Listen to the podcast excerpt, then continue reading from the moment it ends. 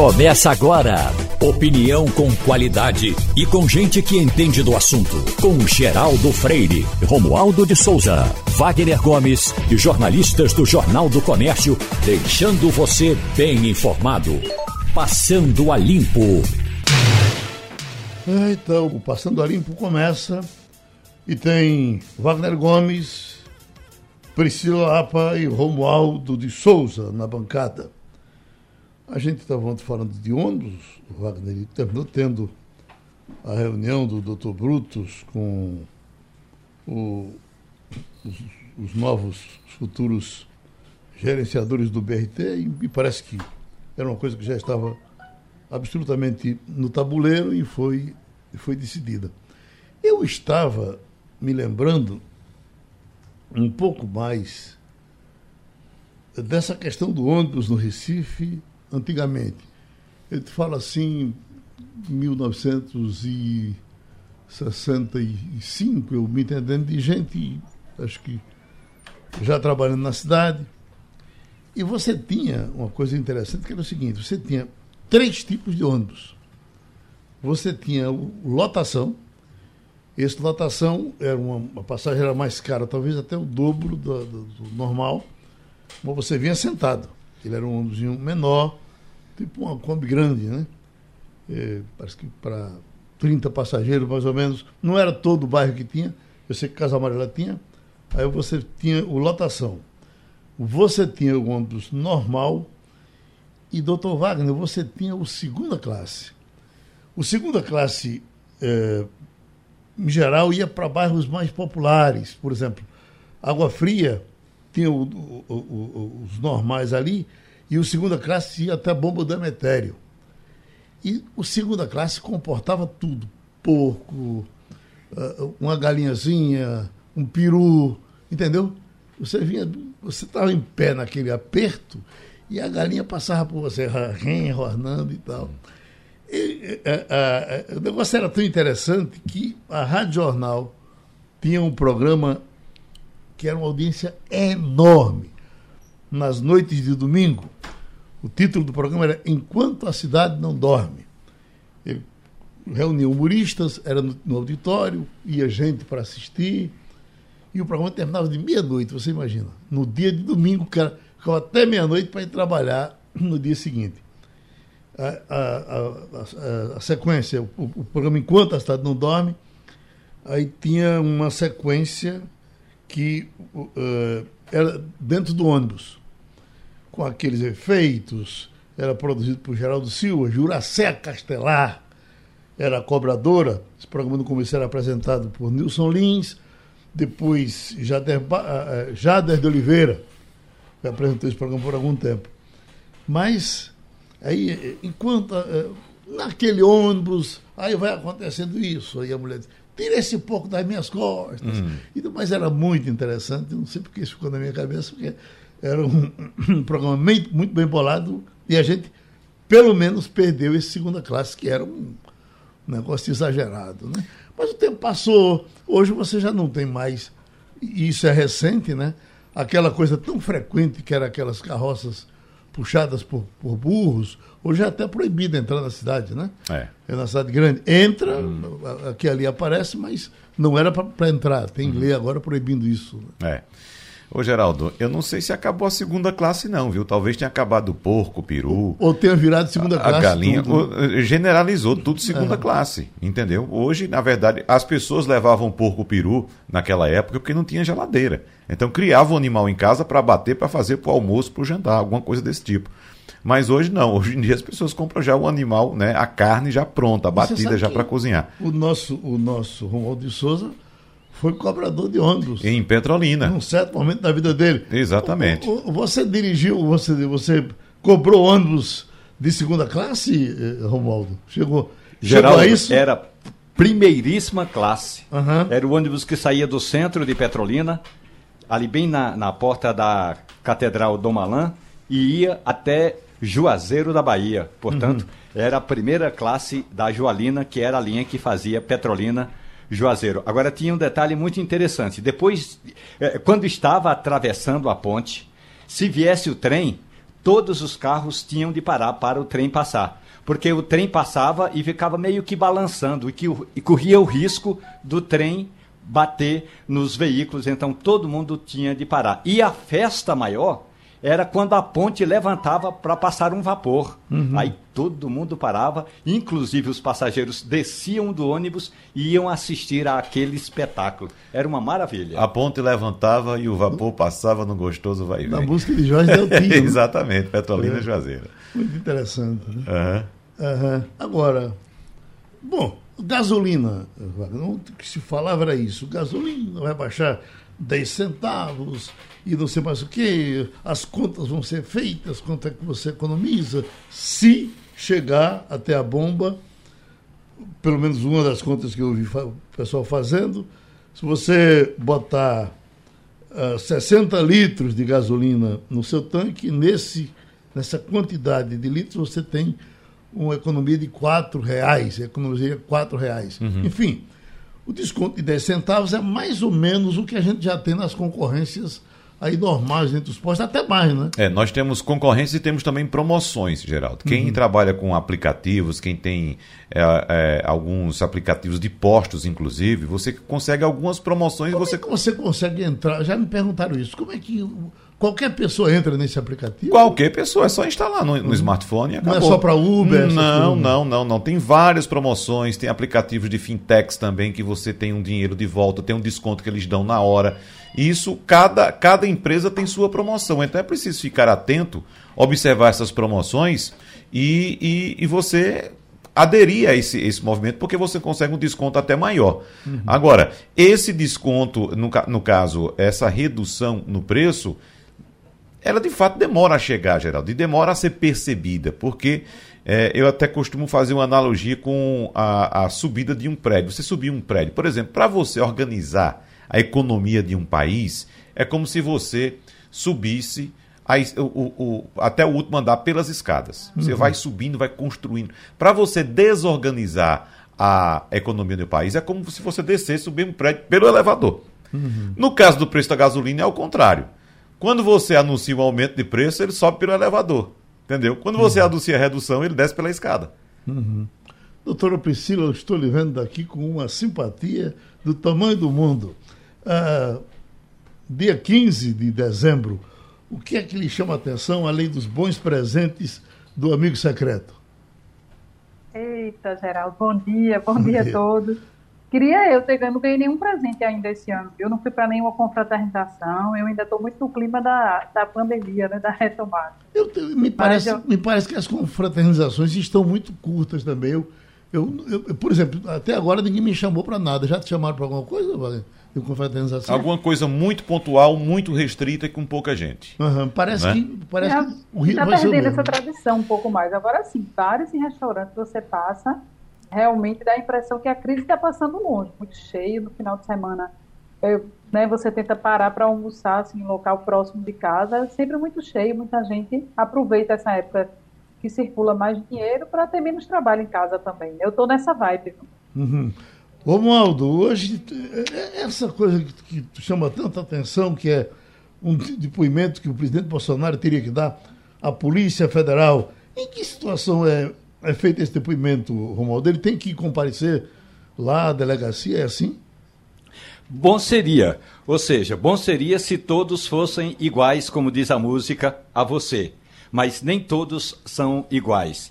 Tem os que são mais iguais. E no caso do presidente da República, ele marca local e hora. Aí o delegado vai lá. Aliás, Bolsonaro, sempre que foi é, instigado a prestar depoimento, ele pediu para que fizesse esse depoimento por escrito. Uhum. Ou seja, o delegado manda as perguntas e ele responderia aquilo que realmente, e como todo mundo, aquilo que lhe convém. Mas não, nesse caso específico, o presidente da República vai marcar o local e a hora. Aí o delegado pega o carro da Polícia Federal, para lá, estaciona, se identifica, sobe ou desce e aí conversa com o presidente. O depoimento é presencial. E aí presencial significa o delegado vai, vai falando, vai puxando o assunto como qualquer interrogatório, mas é onde Bolsonaro determinar, quando Bolsonaro determinar. Doutora Priscila, e, uh, ao mesmo tempo em que ele vai prestar esse depoimento à Polícia Federal, ele está oferecendo um aumento de salário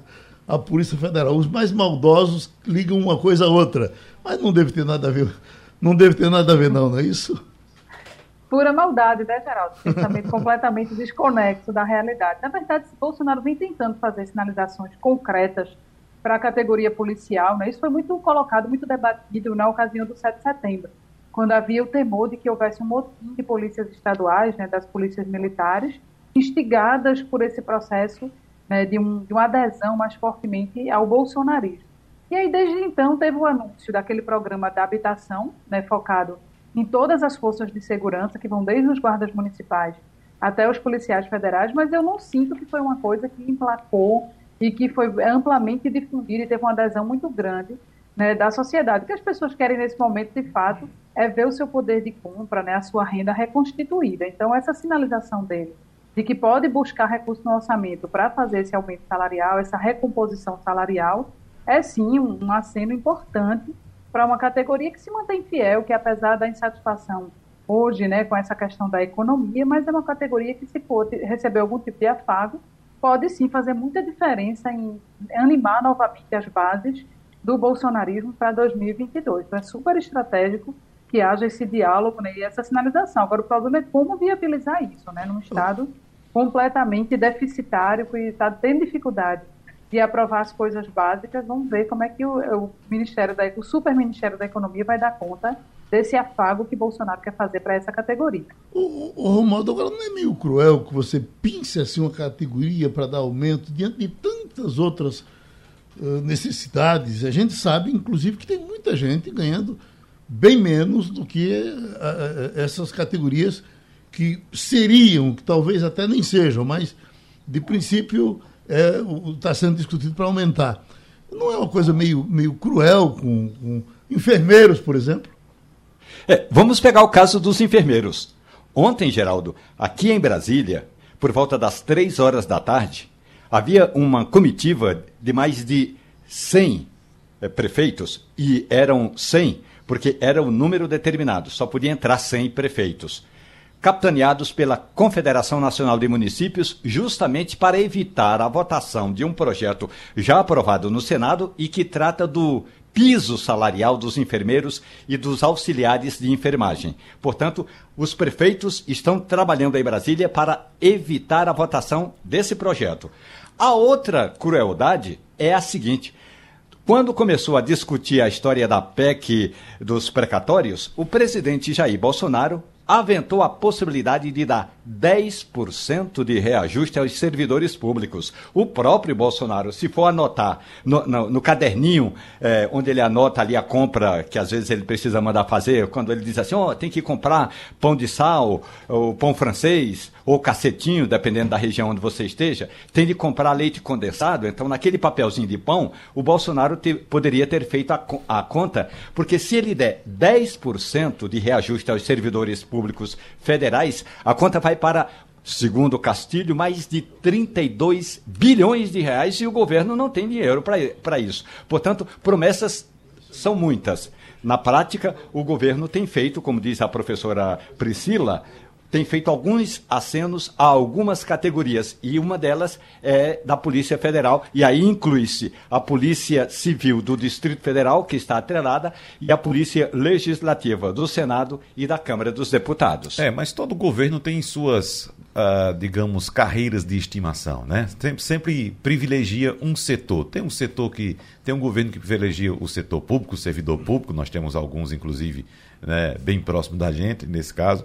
E, e no caso do governo Bolsonaro, ele, desde o começo a gente sabe, privilegia as carreiras policiais, as forças Mas policiais. ter uma, uma, uma marra legal para que não acontecesse isso. Isso seria o cenário ideal, é? Geraldo. É? Nosso sonho, né? Para que uhum. tivesse uma, uma equalização. Um efeito colateral para Exa né? Exatamente. Quando não, aumenta político, os outros não têm. É porque é o seguinte: quando você dá aumento para um, se você tiver que dar para outro, você vai ter que ir para o orçamento. Tem verba no orçamento? Se uhum. não tiver, não vai dar aumento para ninguém. Né? Então, o governo privilegia algumas categorias para fazer de sua base. A gente sabe que a base policial, militar, a base de força, é uma base muito forte eleitoralmente para o presidente da República, assim como, por exemplo, é outra base de evangélicos. Então ele tem su, su, suas bases eleitorais e defende suas bases eleitorais. Agora, ele também precisa de apoio político e talvez por isso, Romaldo, o, o governo tenha prorrogado o prazo para a liberação de emendas parlamentares depois de, de, de, de ser avisado da insatisfação de aliados. Né? Então, houve aí um decreto publicado em maio que trouxe regras para alguns gastos públicos e passou a travar a partir desta semana a destinação de emendas que ainda não tinham sido autorizadas. Então, o governo correu para liberar essas emendas, que sabe que a base parlamentar está aí precisando também de verbas para tocar suas uh, uh, eleições nos seus redutos eleitorais, Romualdo. E outra questão ainda com relação ao orçamento da União.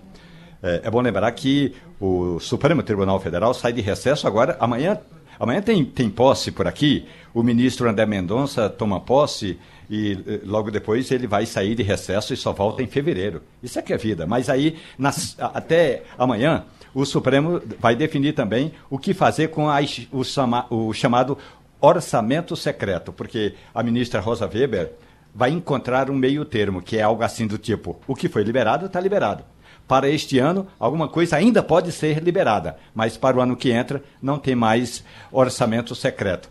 Até aí, o Supremo Tribunal Federal vai ter de arrumar o chamado jeitinho brasileiro, porque se ele, se o STF não der um jeitinho brasileiro no orçamento, muita é, muita, é, muita emenda ilegal já terá sido paga. Aí, nesse caso, o governo correu para conseguir destravar, veja só, Geraldo, 6 bilhões de reais. 6 bilhões nas chamadas emendas de relator. Ontem foi um dia para se pensar muito no ex-senador Cristóvão Buarque. Quem assistiu, por exemplo, há algum tempo, acho que há uns cinco ou seis anos mais ou menos, a, a indicação de Dilma Rousseff para que Jean Agelo fosse ministro do Supremo, e quando começou a reação no Senado, e começou com o senador Cristóvão Buarque, e que, meio constrangido, mas dizia: olhe, Jim, você é nosso querido amigo daqui, eu imagino como eu sofro em dizer que não, não posso votar em você para o Tribunal de Contas, porque lhe falta alguma coisa, algum charme para tomar conta de dinheiro, tomar essas decisões e tal. E terminou Giangelo não entrando. Agora, uh, uh, uh, senador, Dessa vez, a coisa bregou um pouco, porque virou uma guerra dentro do Senado de eh, eh, pelo menos três lutando por esse maravilhoso emprego. Né? Não, não, não se pode nem pensar noutra forma de dizer, mas é a corrida, a, a corrida pelo ouro. O, que, o senhor assistiu isso? Assisti e quero dizer que a escolha final foi positiva. Sim. Escolheram um senador pelo qual todos nós que conhecemos temos o maior respeito. Mas eu ainda acho que o processo não é bom. O Tribunal de Contas devia ser um concurso, devia ser uma seleção técnica, não deveria ser uma seleção política, como termina sendo quando o Senado indica alguém. Indicou um bom nome, mas pode indicar nomes ruins. É, eu quero dizer que vamos ter um bom ministro, uhum. mas não temos um bom sistema de seleção. Uhum. É, é, exatamente aquele, aquele camarada desenhado para o Tribunal de Contas, como o senhor não viu em, em, em, em Giagelo e está vendo agora. E eu tenho a impressão que se a gente fizesse uma eleição aqui da nossa bancada, acho que quase todos ficariam com, com uh, uh, como que foi escolhido? Sem dúvida, Geraldo, sem né? dúvida. Eu concordo plenamente com o senador é, Cristóvão Buarque, com o ex-senador Cristóvão Buarque, professor Cristóvão Buarque, melhor né, colocar uhum. assim. É, porque, de fato, entre os três eram mais qualificados, sem dúvida. E como acho que foi até o próprio é, Cristóvão Buarque que ressaltou. Qualificado e adequado. Qualificar, né? Qualificado, adequado, respeitado pelos seus Sim. pares, né? Isso é importante. Uhum. Experiente né, é, vice-governador, ex-governador, senador da República agora, formado em direito, professor de direito, ou seja, conhece a administração pública e tem conhecimento Os técnico. Os escândalos que passaram por Minas não passaram por cima dele. É, exatamente. Então, uhum. então, senador, de fato, é, a gente não tem nem o que discutir em relação a isso. Pelo menos agora apareceu um nome que de fato se encaixa perfeitamente na função a qual ele vai assumir. A professora Priscila Lapa é, vai entrar na conversa, professora? Eu vou. Muita gente torcendo aí pela Cátia Abreu, pelo fato de ser mulher, né? Toda essa discussão sobre é, a, a, ocupação de espaços de, nas instituições, de espaços de poder por mulheres. Mas eu acho que nesse caso específico nem era esse o critério principal, né? O critério principal, como disse né, o nosso professor Cristóvão Buarque, tem que ser técnico. Ele tem que observar claramente qual é a finalidade de um cargo como esse. Obviamente que a discussão é muito mais ampla. Eu acho que Recentemente, o Brasil vem tendo a oportunidade de discutir temas, ainda que com muito calor emocional, mas de discutir temas que até então a gente meio que naturalizou. Né? Essas indicações, por exemplo, a forma como os processos políticos se sobrepõem aos critérios técnicos para uma atuação de órgãos que tem que ter uma formação técnica. Né? Então, toda essa discussão, por exemplo, do STF recentemente, demonstrou muito claramente, escancarou algo que a gente já sabia, que a sociedade já tinha minimamente conhecimento sobre a lógica de funcionamento desse mecanismo de indicação, mas que faltava realmente a participação da sociedade dizendo eu gosto ou não gosto, eu acho conveniente, eu não acho conveniente. Então, abre aí o celeiro para essa discussão da forma como a gente loteia esses espaços, né, e muitas vezes deixando que interesses políticos eles se sobreponham a interesses técnicos. Mas uma coisa ficou ressalvada, sobretudo na escolha de ontem, um pouco diferente é, da escolha tumultuada lá para o STF, que é a questão de que as pessoas começaram a entender o peso que tem né, a indicação do Senado, participação do Senado. Muita gente perguntando é, no processo eleitoral, mas para que serve o Senado? Né? Achando que Senado e Câmara têm exatamente a mesma função, têm a mesma atividade, que são casas que deveriam se unir, ser uma casa só. É, mas aí fica muito claro quando acontecem esses momentos, esses, essas discussões, o papel de cada um. Aí, aí mostra-se como o Senado tem um papel preponderante na República, né, dentro do modelo que a gente tem atualmente, que pode ser aperfeiçoado, obviamente. Não existe instituição na democracia que não possa ser aperfeiçoada, mas demonstra claramente como essa escolha ela tem um peso.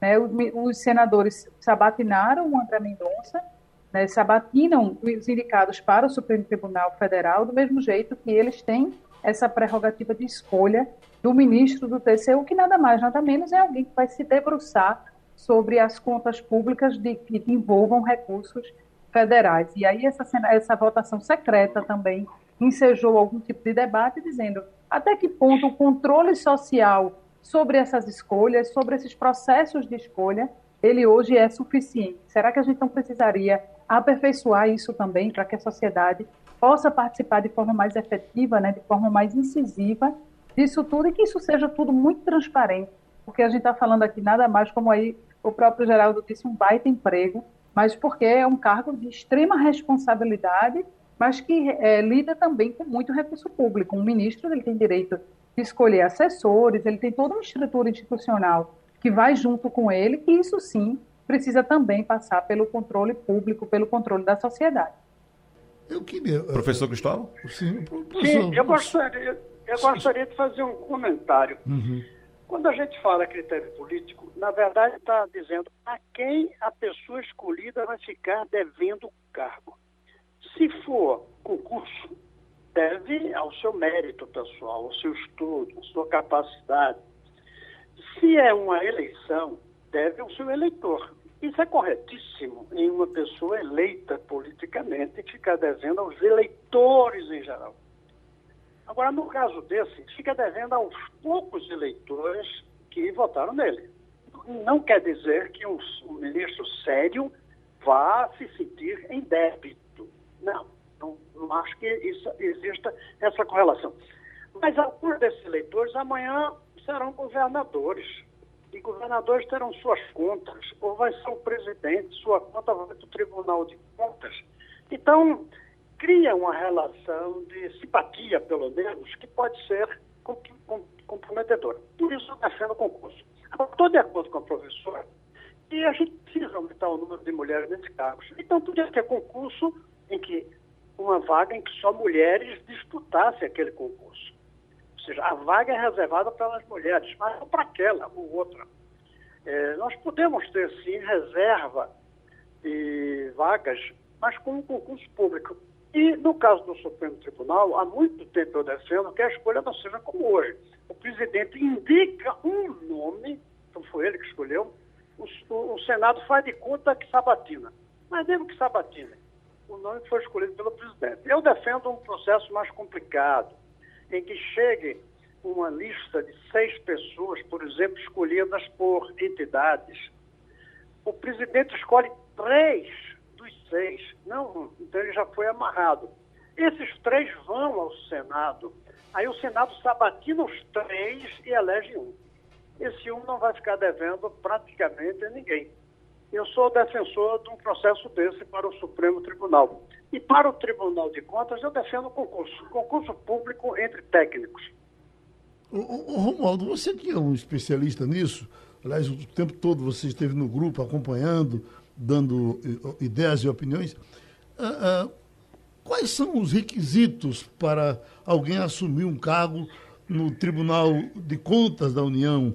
Uh, e, e, quais são as exigências? Quer dizer, alguém que tem conta pendurada, alguém que tem denúncia na justiça, eh, eh, pode entrar numa boa, sem problema? Professor Cristóvão, bom dia para o senhor. O senhor conhece uma região aqui em Brasília chamada Península dos Ministros. E um dos critérios que Ginhagelo queria ter era o da beleza, do encantamento. Ele foi numa loja no centro de Brasília, professor, comprou um par de tênis que, à época, custou 800 reais. Um par de tênis. E aí ele saiu com esse par de tênis todo dia, é, passeando, andando ao lado de Dilma Rousseff, porque o, a ideia dele era ser ministro de Dilma Rousseff.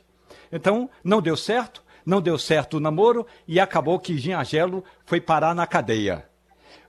Agora, o Tribunal de Contas da União tem uma resolução, e essa é importante, que se o indicado, ainda que aprovado pelo Congresso Nacional, tiver pendências administrativas na lei de responsabilidade fiscal, esse indicado e aprovado não vai tomar posse. Pelo menos estão começando a dar uma moralizada, porque a gente sabe de ministros do TCU que se esconderam ou se acobertaram por trás da, do manto da impunidade chamada de imunidade.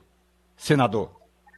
Concordo, tem que acabar primeiro com essa impunidade, para isso tem que acabar com a imunidade mas eu acho muito positivo que nos critérios de escolha de uma pessoa para o Tribunal de Contas, fique claro, quem tiver problemas com as contas públicas, ou seja, algum processo relacionado à corrupção, não pode fazer parte dessa corte. Estou de acordo, sim, que tem que limitar o poder político para escolher as pessoas. Mas o melhor mesmo, a meu ver, no caso do Tribunal de Contas, seria alguma forma de concurso público. Eu nem acho que deve ser um concurso público igual ao Enem. É, nem pode ser por múltipla escolha. Pode até ter entrevistas também dando uma nota, mas que não seja uma opção puramente política, como certas vagas são. Essa mesmo. Felizmente, escolhi uma pessoa como senador Anastasia, acima de qualquer suspeita. Mas daqui a mais dois, três anos, outra vaga ninguém sabe quem será o escolhido e que, que, que tipo de relações e cumplicidade se cria numa eleição como essa. Toda eleição exige cumplicidade do candidato com seus eleitores. Agora, uma coisa é você ir atrás de 5 milhões de eleitores. A outra é ir atrás de 42 eleitores apenas, dos quais você sabe o nome de cada um, mesmo que seja secreta a votação. Esse mundo que o senhor aponta, professor Cristóvão Buarque, seria o mundo ideal, né? Mas a gente sabe muito bem, ouvimos muitos comentários a respeito das vantagens de uma vaga no Tribunal de Contas da União, almejada por parlamentares, porque oferece, oferece salário alto, estabilidade, é, e e casa, enfim, várias benesses. E claro, talvez a que chame mais atenção não, seja nem, não sejam nem essas, professor Cristóvão Barros, seja, na verdade, o poder político de estar ali julgando o destino de vários e vários políticos. Então, é, é, a, gente concentrou muita discussão nessas benesses, mas deixou de lado o poder político. E nesse aspecto, a gente pode dizer que, nesse caso, o governo também saiu perdedor, senador Cristóvão Buarque? Eu não sei, porque no caso do Anastasia, falando desse caso específico, eu tenho certeza que ele não vai julgar contas do Bolsonaro com prevenção política contra o Bolsonaro, embora eu tenha certeza que ele não tem nenhuma simpatia pelo presidente nem o governo. Mas eu creio que ele não julgará politicamente as contas do governo Bolsonaro, no caso dele. Mas em outros casos, sim, a gente sabe que tem prevenções a favor, tem prevenções contra, como tem em todos os tribunais desse país. E é lamentável isso. Nós temos que ter um tribunal que realmente seja imparcial, que seja invulnerável às pressões políticas, que seja vulnerável apenas à pressão da interpretação do texto, dos textos jurídicos. Mas, como você bem disse, isso é o ideal. Uhum. Vamos lutar pelo ideal, mesmo que demore muito a chegar. E sim, já que a votação foi espantosamente grande a favor de Anastasia, a gente tem também, professor Cristóvão, que parabenizar o Senado, que os senadores honraram as calças que vestem, não é isso? É verdade, até porque eram outros colegas também, né? eram uhum. outros pares, e escolheram, a meu ver, o que tem maior capacidade de, de imparcialidade, de impessoalidade, mais do que talvez aliás, talvez não, com toda é, clareza eu digo, mais do que os outros dois. Embora eu possa dizer que tem uma relação boa com eles, um por ser pernambucano, e não nego que isso já cria uma simpatia, e a senadora, porque sempre tive muito boa relação com ela. Mas o Anastasia tem mais, uhum. estofo de imparcialidade. Pronto, a gente abraça e agradece ao senador Gustavo Buarque. Outra passagem aqui no Passando a Limpo. Oi, Wagner. Bom, Romualdo de Souza, eu queria que você trouxesse para a gente também os desdobramentos dessa decisão do Senado, até porque essa decisão ainda vai passar pela Câmara dos Deputados. E como tem muita gente apontando que essa eleição do senador Anastasia para o Tribunal de Contas da União foi uma derrota fragorosa do governo, e a gente sabe da força do governo na Câmara dos Deputados, será que pode haver alguma rebordosa aí pela frente, Romualdo? Olha, em geral tem um acordo, digamos, de cavalheiros que eles não eles não não não rompem um acordo. Porque o, da mesma forma que o indicado pela Câmara também precisa passar pelo Senado, o que foi aprovado ontem, o Antônio Anastasia, precisa passar por uma votação na Câmara e, em geral, não tem problema não. Esse não vai ser o, o grande problema.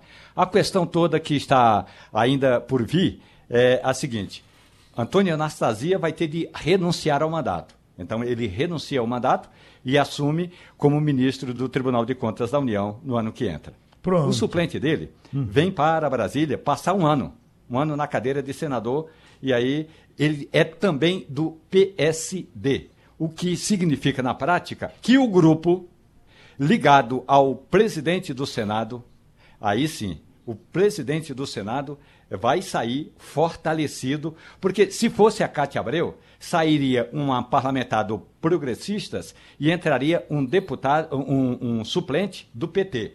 Se fosse Fernando Bezerra Coelho, sairia o líder do governo, que é do MDB, e entraria um político pernambucano que já foi do Partido Verde. Portanto, nesse caso específico, Rodrigo Pacheco sai fortalecido. Mas não há indícios, pelo menos daquilo que eu apurei, daquilo que eu vi com lideranças ontem, é, de que qualquer que fosse o nome aprovado, Cátia Abreu, Fernando Bezerra, e aí no caso específico o, o vencedor foi Antônio Anastasia, não vai haver retaliação da Câmara dos Deputados, não. Hoje é um dia de muita importância para essas áreas têxteis de Pernambuco, Santa Cruz do Caparibe, Caruaru, Toritama. Por isso nós estamos com o empresário João da Rua, que é presidente do Sindicato das Indústrias de Vestuário do Estado de Pernambuco, o Sidiveste. Uh, presidente, essa audiência pública para debater o impacto de um acordo internacional para o polo têxtil do Agreste. O senhor poderia traduzir para a gente o que é, que é isso? Tá. Bom, bom dia, Geraldo bom dia. e ouvintes da Rádio Jornal. É, antes de responder, Geraldo, essa pergunta, é importante entender e esclarecer para o ouvinte o contexto desse debate. Uhum. É, a Secretaria de Comércio Exterior do Ministério da Economia, SESEX, realizou uma série de estudos sobre os impactos comerciais entre o Brasil e os três mercados asiáticos, né, apontando um diagnóstico positivo para a liberação comercial da proposta. Segundo esses estudos, haveria um impacto positivo no PIB, dos investimentos, exportações, importações e aumento do salário real. Porém, existe um posicionamento do ministro da Economia que essa proposta comercial só seria realizada com a redução proporcional do custo Brasil. E a indústria nacional ela está insegura com a fala dúbia do ministro em relação ao que está descrito no, pelo SESEX. É, nós estamos falando aí de perda de empregos e de produção no setor do vestuário e têxtil, além de 20 segmentos industriais. É, são indústrias e setores intensivos em mão de obra e tecnologia. Mesmo considerando uma perspectiva positiva, seria muito tímida a nível nacional, ainda mais quando olhamos para dentro do estado de Pernambuco, cujos impactos negativos podem ser bastante expressivos. Agora, respondendo à sua pergunta, né, a indústria e o Sindivest, eles avaliam com muita preocupação esses acordos entre o Brasil e os países asiáticos, né, que seriam Coreia do Sul, Indonésia e Vietnã. Então, é, esses acordos, eles visam né, é, derrubar a taxa de importação, que hoje é dos 35%, para zero.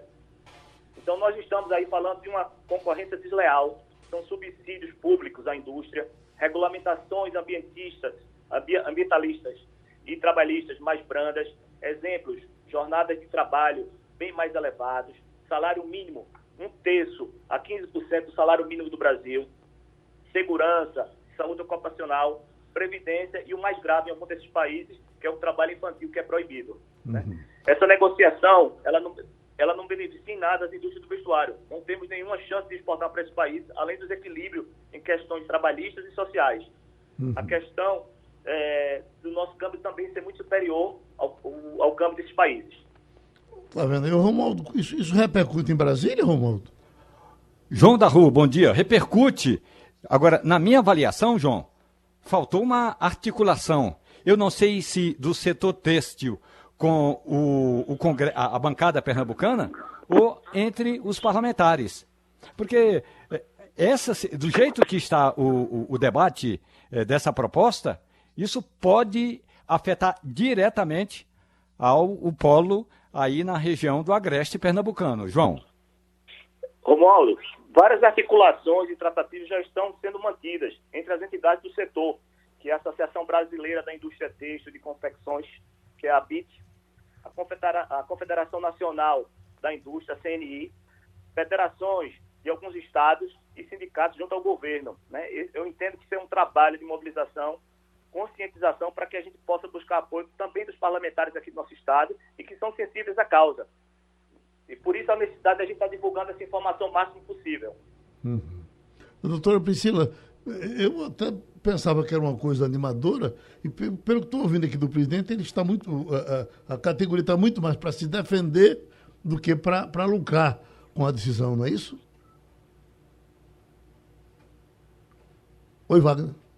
É, é, Geraldo, de fato a preocupação do presidente João da Rua é com essa possibilidade, essa negociação que pode zerar as taxas de importação de produtos de confecção que atualmente estão em 35%. A gente sabe do impacto, da força dos países asiáticos, sobretudo na China, na uhum. indústria global, né? nem só aqui no Brasil. Agora, o que eu queria saber do presidente João da Rua qual a possibilidade que o polo têxtil do Agreste tem de fato de entrar nesse mercado internacional? Porque, evidentemente, apesar de ser bem menor do que o mercado asiático, a produção asiática, nós ainda temos gargalos de infraestrutura aqui também, presidente. Então, quais, quais são de fato as pretensões do polo têxtil do Agreste?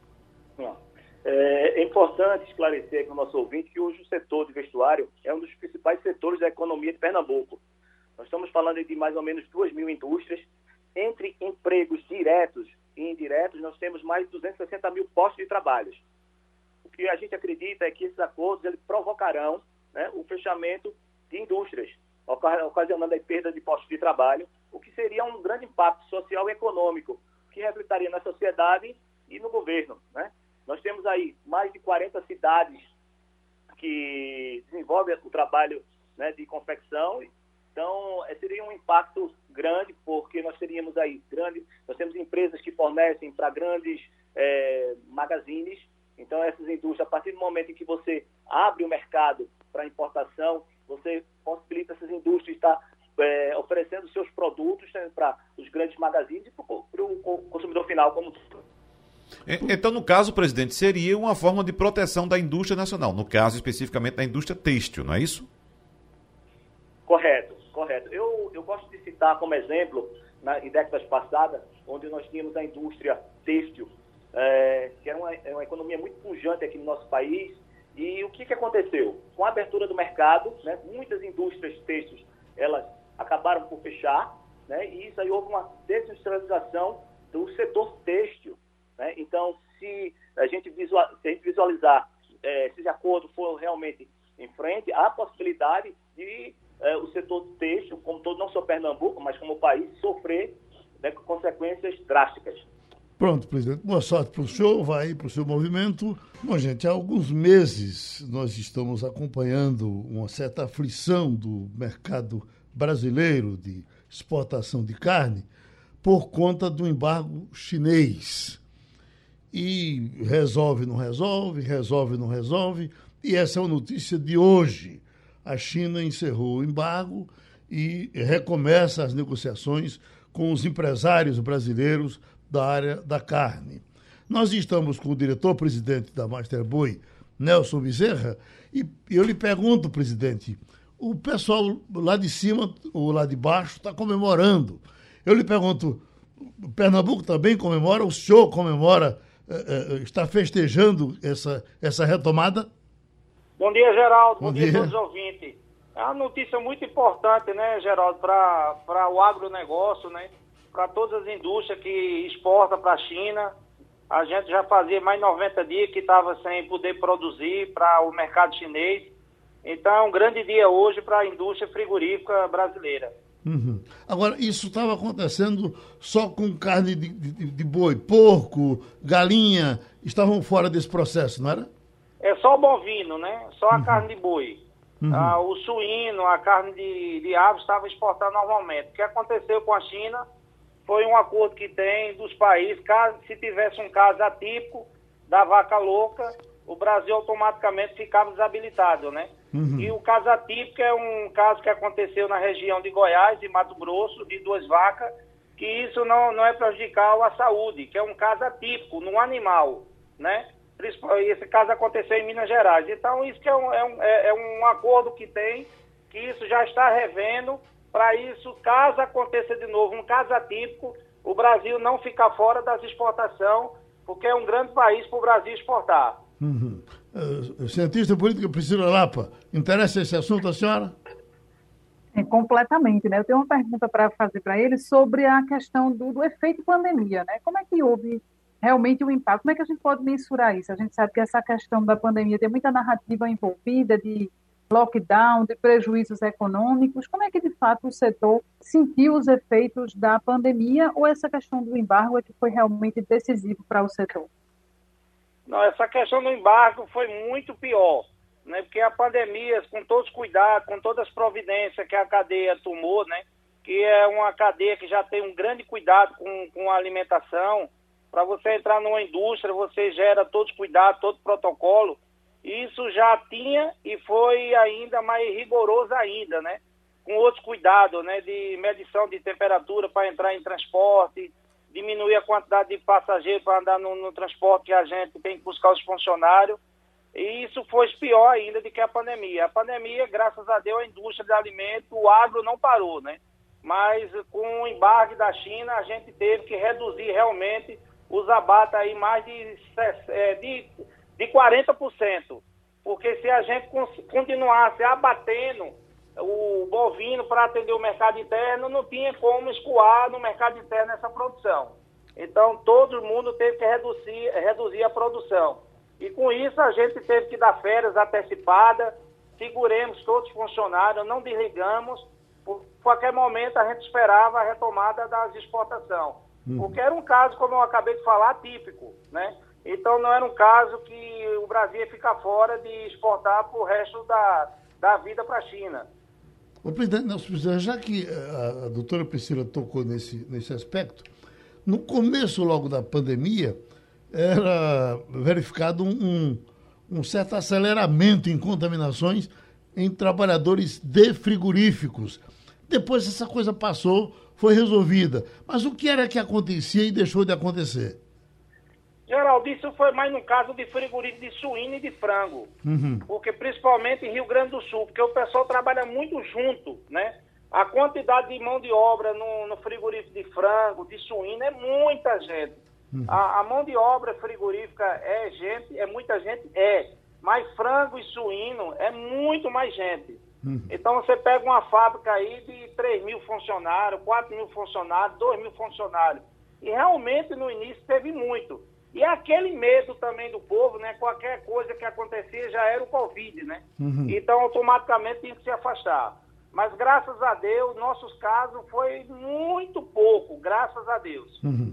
Você tem uma ideia que nenhuma empresa frigorífica chegou a parar um dia, né? Uhum. Graças a Deus, todas elas retomou, como eu acabei de falar, todas as providências e graças a Deus não, não parou nem um dia. Bom, estamos conversando com o empresário Nelson Bezerra, da Masterboa e Wagner Gomes. Nelson Bezerra, vamos ressaltar que a China é o maior comprador de carne brasileira, mas o governo chinês autorizou somente a importação de cortes sem osso de animais de até 30 meses de idade, pelo menos inicialmente, a informação que nós temos agora. Eu pergunto a você, o que, qual vai ser o impacto no mercado interno, porque no, a, a, o consumidor já sentia de setembro para cá, com a suspensão dessas importações, uma certa queda nos preços no mercado interno. A, a, a, tendência é de fato que o preço suba agora ou inicialmente ainda não, pelo fato de não ter, não, não ter sido autorizado ainda a importação plena da carne brasileira? Olha, eu acredito com a retomada da China, com a demanda maior, eu não acredito que vá aumentar tanto os preços da carne, porque nossa carne já está muito cara, né? Não só a carne, né? Está tudo caro, né? No mundo todo. Não só é a proteína bovina, a suína, a ave. E quando existe uma demanda maior, termina tendo pagar por um preço mais caro, devido ao dólar também, né? Hoje a gente já exporta o boi abaixo de 30 meses, né? É, toda a carne que vai para a China é toda a carne sem osso. A carne que mais exporta para a China é a carne, como se fala, a dianteira, a, a ponta de agulha, a costela, que isso é, um, é, uma proteína que se consome principalmente mais no Nordeste, né? Uhum. Mas eu acredito, Wagner, que não vai ter tanta diferença como teve no, no, no, no começo. Que quando a China começou a comprar do Brasil, um boi era 180 reais, hoje é 300 reais. Eu não acredito que esse boi vá virar 350 reais. Eu não acredito, porque hoje o que exporta, o Brasil exporta 30%. 70% fica no mercado interno. Então, assim, o que o consumidor tem que procurar é, no, no, no bovino tem vários cortes de carne. Então ele tem que sempre estar procurando no supermercado quais são os produtos que estão tá em promoção, que geralmente vai ter um produto que vai estar tá em promoção. Não é aquele produto que ele quer comprar, mas vai substituir aquele produto. Eu vou dar um exemplo: a picanha e o filé não é um produto tão exportado para a China. Os outros produtos na, na, cadeia geral praticamente exporta 100%. Mas já o filé, a picanha, esses cortes que o brasileiro gosta de consumir, é menos exportado para a China. Uhum. Então eu acredito que o, o, o, mercado ela não vai ter aquele aumento como teve no início que abriu as exportações para vários frigoríficos. Romualdo, tem festa em Brasília por conta disso? Regada a churrasco. Uhum. Nelson, bom dia. Bom a questão dia. toda é a seguinte: agora há pouco, a ministra da Agricultura, Tereza Cristina, disse o seguinte: olha, essa notícia é muito boa, ela tranquiliza o setor, porque mostra que a qualidade da carne brasileira é excepcional. Agora, a pergunta que não quer calar, Nelson, é a seguinte: essa decisão da China foi foi por causa, como você destacou, de uma outra vaca que apresentou ali um problema lá na, na fronteira de Goiás com Mato Grosso. E se uma vaca tossir, agora a China vai suspender a importação? Como é que fica? Porque isso leva um tempo muito grande para regularizar a exportação da carne, Nelson. Romualdo, veja, isso é protocolo, né? Como eu acabei de falar, existia já um protocolo. Caso tivesse um caso atípico da, da vaca louca, o Brasil era desabilitado. Eu acredito que esse protocolo vai ser mudado que não era motivo do Brasil ter deixado de, de ter parado as exportações. Isso foi muito ruim para o agronegócio. É, é, o prejuízo foi muito grande para os produtores, aqueles produtores que confinam gado na região. Então, esperava para vender por um preço e teve que vender por menos. O milho disparou, né? o, o combustível disparou. Então, isso estimula ao, ao produtor cada dia mais produzir mais. Quanto mais ele vai produzir, vai ter mais produto, vai ter mais oferta, a tendência é não aumentar tanto. Eu acredito que esse protocolo, Romualdo, vai ser revisto que vai ser bom para os dois países, que a carne brasileira, é, é, como todo mundo sabe, é uma carne com toda segurança, uma carne espetacular, que cada dia vai, vem evoluindo sob esse controle da, sanitário no Brasil. Pronto. E o Santa Cruz, presidente? Santa Cruz está nessa situação aí, né, Geraldo? Que deixaram. É. Vamos torcer que em 2020 que mude esse cenário aí, né? Tá certo. O nosso é. Nelson Bezerra, Master Boy, falou com a gente. Muito obrigado. Eu estou vendo aqui, Wagner, um tipo de, do acidente que você fica pensando como foi isso. Aqui, ó. Caminhão de combustível capota e deixa 50 mortos no Haiti. Romualdo, que é cidadão haitiano, vê aí, ó o caminhão de combustível capotou ao tentar desviar de um motociclista no Haiti. A explosão deixou 50 mortos uh, segundo, uh, na segunda maior cidade do país. Vários corpos ficaram caídos no local. Segundo publicação, patati, patati, patatá. É uma loucura um acidente de caminhão que mata 50 pessoas. Você poderia friamente dizer: bom, o motorista do caminhão livrou um motociclista e Aham. acabou causando a morte de 50 pessoas. Né? Evidentemente que acredito, Geraldo, que o motorista aí agiu por reflexo. Né? Surgiu algum imprevisto e ele fez uma manobra por puro reflexo e uhum. causou esse acidente enorme. Essas, essas estradas do Haiti, como são, Romualdo? Rapaz, se eu te contar, você não acredita. Tem mais buraco do lado de fora esperando uma vaga para entrar na pista do que propriamente uma estrada boa. As estradas no Haiti, inclusive aí nessa região de Cape Haitian, é realmente uma, uma cratera atrás da outra. Eu não conheço exatamente é, essa curva onde aconteceu o acidente. Agora, essa é uma região de muitos acidentes porque é uma região de muita serra, Geraldo. Uhum. Parecendo assim, parecendo assim aquela BR-3 é, perto de Santos, que você vai descendo uma serra e a via é muito sinuosa. No caso específico de Capitã Haitian, de Cap Haitian, o que ocorreu foi o caminhão capotou, explodiu e tem muita gente, muitas vilas que ficam grudadas ali na beira da pista. E a gente sabe, né? Um caminhão quando explode, ele joga é, fragmentos bastante distantes. E foi realmente trágico esse acidente lá em Capiaitian. É uma, uma, uma das maiores cidades do Haiti. Talvez a segunda, depois é, da capital Porto Príncipe. O nosso abraço para Romualdo de Souza, Wagner Gomes, para a doutora Priscila Lapa e terminou o Passando a Limpo. Você ouviu opinião com qualidade e com gente que entende do assunto. Passando a Limpo. Oferecimento 3D, sua linha completa de produtos de